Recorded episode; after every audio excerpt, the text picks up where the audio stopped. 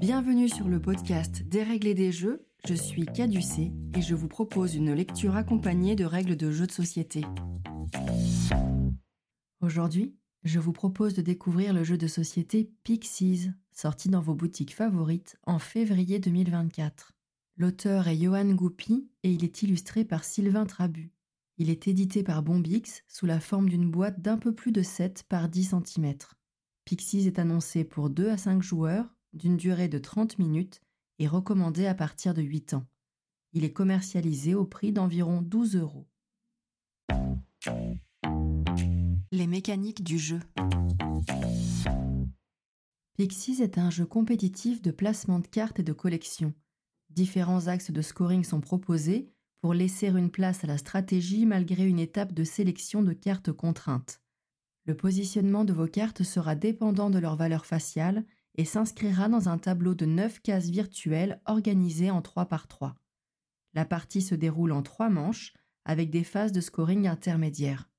Une manche se termine lorsque l'un des joueurs remplit chacune des 9 cases virtuelles de sa zone de jeu personnelle. Le matériel. Dans la boîte de Pixies, vous trouverez 70 cartes. Elles comportent tout un dos identique. Sur leur recto, les illustrations sont en fait des photos de petits personnages fabriqués et mis en scène par Sylvain Trabu selon une technique de land art. Il utilise des matériaux de la nature trouvés au gré de ses recherches pour les confectionner. Ces cartes peuvent être de quatre couleurs vert, bleu, rouge ou jaune, repérables à leur fond dominant ou à un symbole situé dans la partie inférieure et centrale de la carte. Il existe 16 cartes dans chacune des couleurs. Certaines cartes sont multicolores et comportent donc les quatre symboles de couleur. Il y en a six dans le jeu, portant des chiffres de 2 à 8. En haut de la carte, centré et en gros caractères, un chiffre de 1 à 9. Vous trouverez également deux types de symboles, les spirales qui vous rapporteront des points et les croix qui vous en feront perdre. En haut et à gauche des cartes peuvent figurer les spirales en quantité variable de 0 à 6.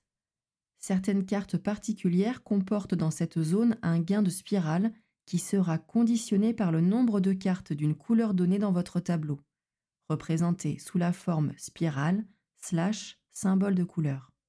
En haut et à droite des cartes peuvent figurer les croix en quantité variable de 0 à 6. Dans le coin inférieur droit, en petits caractères, vous avez une indication sur le nombre d'exemplaires de cartes dans le jeu qui comporte ce même chiffre. Notez que la répartition des valeurs des cartes n'est pas identique entre les groupes de couleurs et que les cartes comportant un faible numéro auront tendance à avoir des spirales, alors que celles avec un nombre fort comporteront plutôt des croix.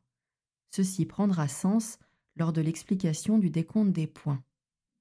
La règle du jeu est claire, illustrée d'exemples de phases de jeu et comporte un QR code qui vous permettra d'accéder à une vidéo règle sur la page de l'éditeur. Sur l'un des feuillets de la règle, vous trouverez également un tableau de score que vous pouvez photocopier. Il existe toutefois une application bien pratique appelée Bombix Score qui vous permet de compiler les résultats de chaque joueur à l'issue des trois manches. Maintenant que vous êtes familiarisé avec les cartes, passons à la mise en place et au déroulement de la partie. Le déroulement de la partie. Une partie de Pixie se déroule en trois manches, chacune divisée en plusieurs tours de jeu qui vont se succéder jusqu'à ce que l'un des joueurs ait rempli son aire de jeu personnel. Les règles standards s'appliquent lors des parties de 3 à 5 joueurs. Si vous jouez à 2, il y a deux adaptations minimes dont vous devrez tenir compte que je vous signifierai au fur et à mesure de la description de la partie. Pour procéder à la mise en place, mélangez l'ensemble des cartes face cachée et formez une pile. Désignez le premier joueur au hasard. Il vous faudra prévoir un peu de place devant vous, puisque vous allez chacun progressivement former un tableau de cartes de trois lignes et trois colonnes.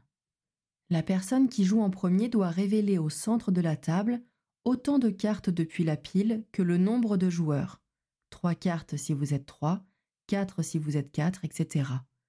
À ce stade, si vous jouez à 2, il vous faut révéler 4 cartes et non 2.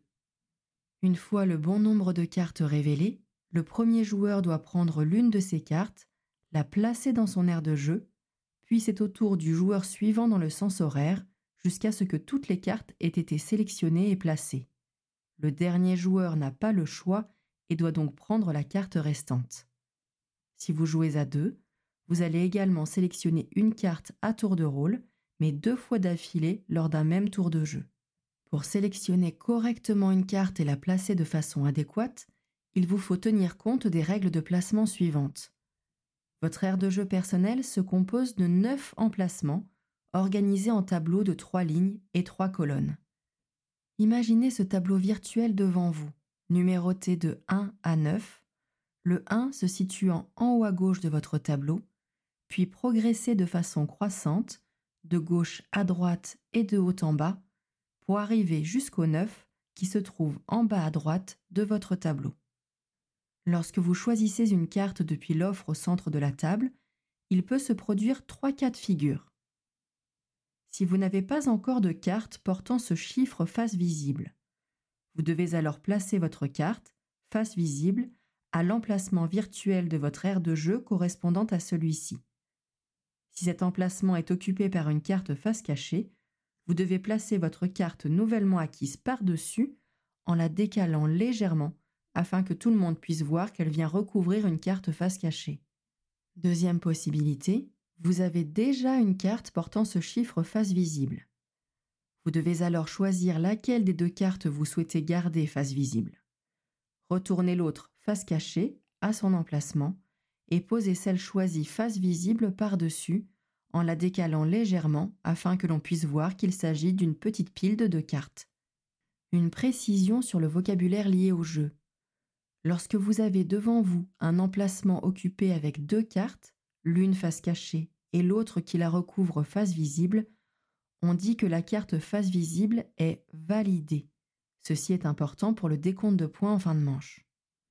Enfin, troisième et dernière possibilité, vous avez déjà une carte portant ce chiffre face visible et elle est validée et comporte donc une carte face cachée en dessous d'elle. Vous ne pouvez donc pas utiliser la carte nouvellement acquise pour sa valeur faciale, puisque l'emplacement dédié de votre tableau est déjà complètement occupé. Vous devez alors placer cette carte face cachée sur un autre emplacement complètement libre de votre tableau, sans tenir compte de son chiffre. Vous n'avez pas le droit de la placer sous une autre carte pour la valider. Il faut bien que l'emplacement soit complètement vide. En la positionnant ainsi face cachée, vous aurez peut-être la possibilité lors d'un prochain tour de jeu de la recouvrir avec une carte face visible qui sera alors considérée comme directement validée à son emplacement. Lorsque tous les joueurs ont choisi et posé leur carte, celui qui a choisi sa carte en dernier commencera le prochain tour, qui se déroulera d'une manière identique au précédent, en commençant par la révélation de nouvelles cartes depuis la pile. Continuez ainsi jusqu'à ce que l'un des joueurs ait rempli ses neuf emplacements virtuels à l'issue d'un tour de jeu. Peu importe que les cartes soient face cachée, visibles ou validées, il faut que tous les emplacements soient occupés pour au moins l'un d'entre vous. La manche se termine alors et on procède à un premier décompte de points. Lorsque vous jouez à deux, il est possible que votre manche se termine alors qu'il reste encore deux cartes au centre de la table. Si un tableau est complété lors de la prise et pose de la première carte d'un tour de jeu, faites en sorte de jouer le même nombre de fois chacun et clôturez la manche. Ensuite, utilisez la fiche de score fournie, un papier libre ou l'application Bombix Score pour noter les points de votre première manche. Commencez par compter le nombre de spirales apparentes sur vos cartes. Tenez compte des cartes spéciales qui vous apportent des spirales en fonction des cartes d'une couleur donnée apparente sur votre tableau et sans oublier de prendre en compte les cartes multicolores. Chaque spirale vous rapporte un point. Comptez ensuite le nombre de croix apparentes sur vos cartes. Chaque croix vous enlève un point. Comptez ensuite les points rapportés par vos cartes validées. Additionnez la valeur faciale des cartes validées celles qui sont face visible et recouvrent une carte face cachée. Enfin, identifiez votre plus grande zone de cartes à couleur identique. Une zone de couleur se compose d'au moins deux cartes de même couleur qui se touchent par un côté, pas en diagonale. N'oubliez pas de prendre en compte vos cartes multicolores. Chaque carte qui compose votre plus grande zone de couleur vous rapporte des points selon un scoring qui évolue en fonction de la manche. À la première manche, chaque carte de cette zone vous rapporte 2 points, à la seconde 3 points et 4 points par carte de cette zone à la troisième et dernière manche. Remarquez bien dans le scoring que le statut d'une carte, validée ou non, n'est important que pour l'addition faciale des cartes validées. Pour le scoring des spirales, des croix et de la zone de couleur, on ne tient pas compte du statut validé ou non de la carte visible de votre tableau.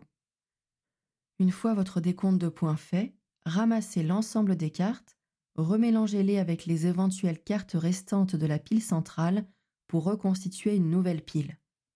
La dernière personne à avoir choisi et placé une carte commence cette nouvelle manche. Procédez ainsi jusqu'à l'issue du scoring de la troisième manche et additionnez pour chacun les scores des trois manches. Le joueur qui a le plus de points remporte la partie. En cas d'égalité, la victoire est partagée. Mon avis sur le jeu.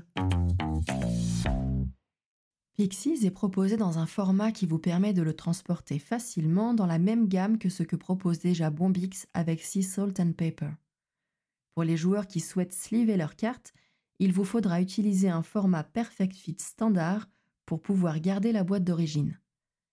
Bien qu'il soit transportable, pensez quand même au fait qu'il vous faudra une surface adaptée au nombre de joueurs pour pouvoir constituer votre tableau sur votre aire de jeu personnel. Pixies est un jeu familial qui repose beaucoup sur la chance liée au tirage de cartes.